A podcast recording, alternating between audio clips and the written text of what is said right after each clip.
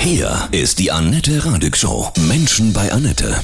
Heute passend zum Digital Day, Zukunftsforscher Oliver Leise. Guten Morgen, ich grüße Sie. Ja, guten Morgen, freue mich auch. Sie haben ein neues Buch geschrieben, das hat einen klasse Titel. So geht Zukunft. Was du Ja. erkennst, was kommt und weißt, was zu tun ist. Das ist eine spannende Frage, die, glaube ich, jeden im Moment beschäftigt. Der Anfang dieser ganzen Veränderung, die auf uns zukommt, ist das Gefühl von Unsicherheit. Wir leben ja jetzt nun schon seit einer ganzen Zeit in einer Phase, wo wir nicht so richtig wissen, wie es weitergeht. Oder haben Sie eine Ahnung in den nächsten drei Monaten, wie das ganze Spiel sich entwickeln wird? Ich habe einen Wunsch, aber das Ja, heißt, den habe ich auch, den habe ich auch. Aber diese Unsicherheit, die ist neu, weil wir hatten vorher eigentlich unser Leben halbwegs im Griff.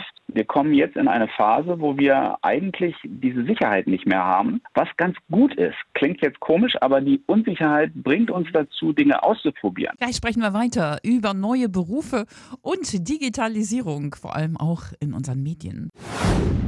Zukunftsforscher Oliver Leiser ist heute bei mir.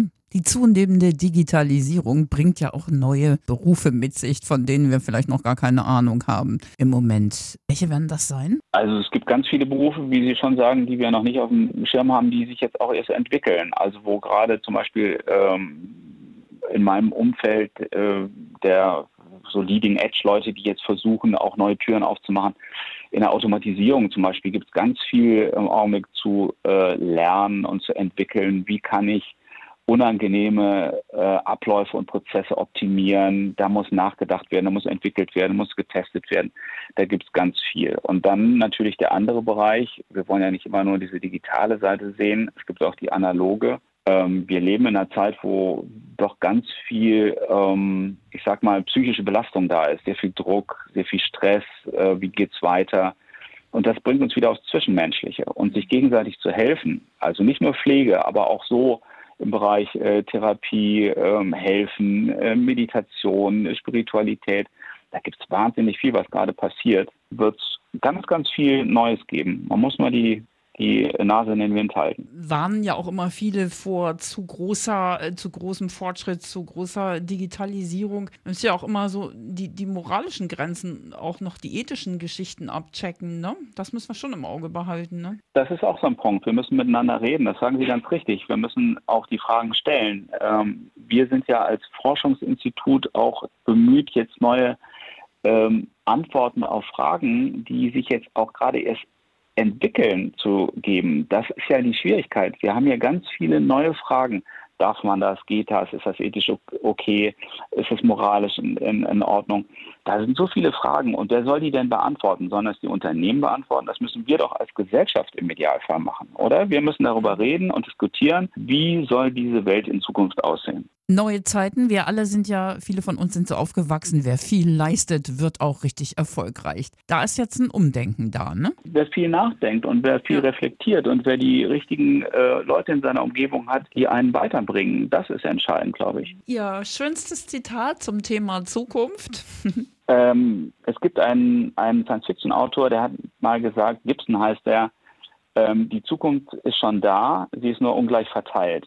Und ich glaube, wir müssen einfach aufpassen, dass jeder seinen Teil von dieser Zukunft abbekommt.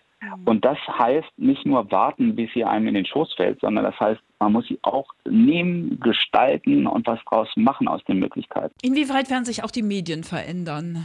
Und haben sie sich ja auch schon äh, verändert, ne? Also die digitalen Mhm. Medien. Also ich glaube, das ist ähnlich wie das bei der Marke so ist, dass die Marke nicht ein klares Angebot hat, sondern eher ein Thema besetzt und das kuratiert. Das heißt also, die Medien werden sich mit Themen beschäftigen und Menschen den Zugang zu diesen Themen ermöglichen, den Input, das Wissen drumherum kuratieren und so kommt man in die Diskussion rein. Also eher, ich sehe Medien eher als große Clubs mit vielen Teilnehmern, die sich aber auch einbringen. Also dieses, diese Idee, einer sendet, die anderen hören zu. Ich glaube, das ist eh durch, äh, sondern man wird sich viel mehr austauschen in Zukunft. Man wird viel mehr gestalten, man wird mehr machen. Man wird sich vielleicht auch wieder auch analog treffen, wenn das möglich ist. Man wird zusammen feiern, man wird die Themen angehen, die, die einem auf dem Herzen liegen. Und darum wird sich äh, die ganze Medienlandschaft gruppieren. Zeitung und Fernsehen, die sind ganz schön gefährdet, ne? Spielt sich ja sehr viel auf YouTube ab, Alternativmedien, ne? Im Netz. Absolut. Also wenn Sie sich die Generation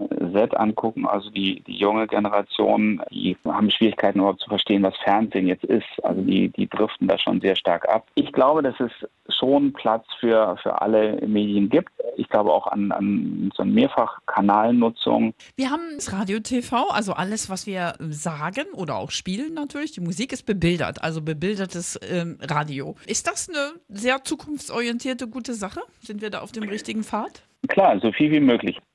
Auch da wieder situativ eben verschiedene äh, Wünsche.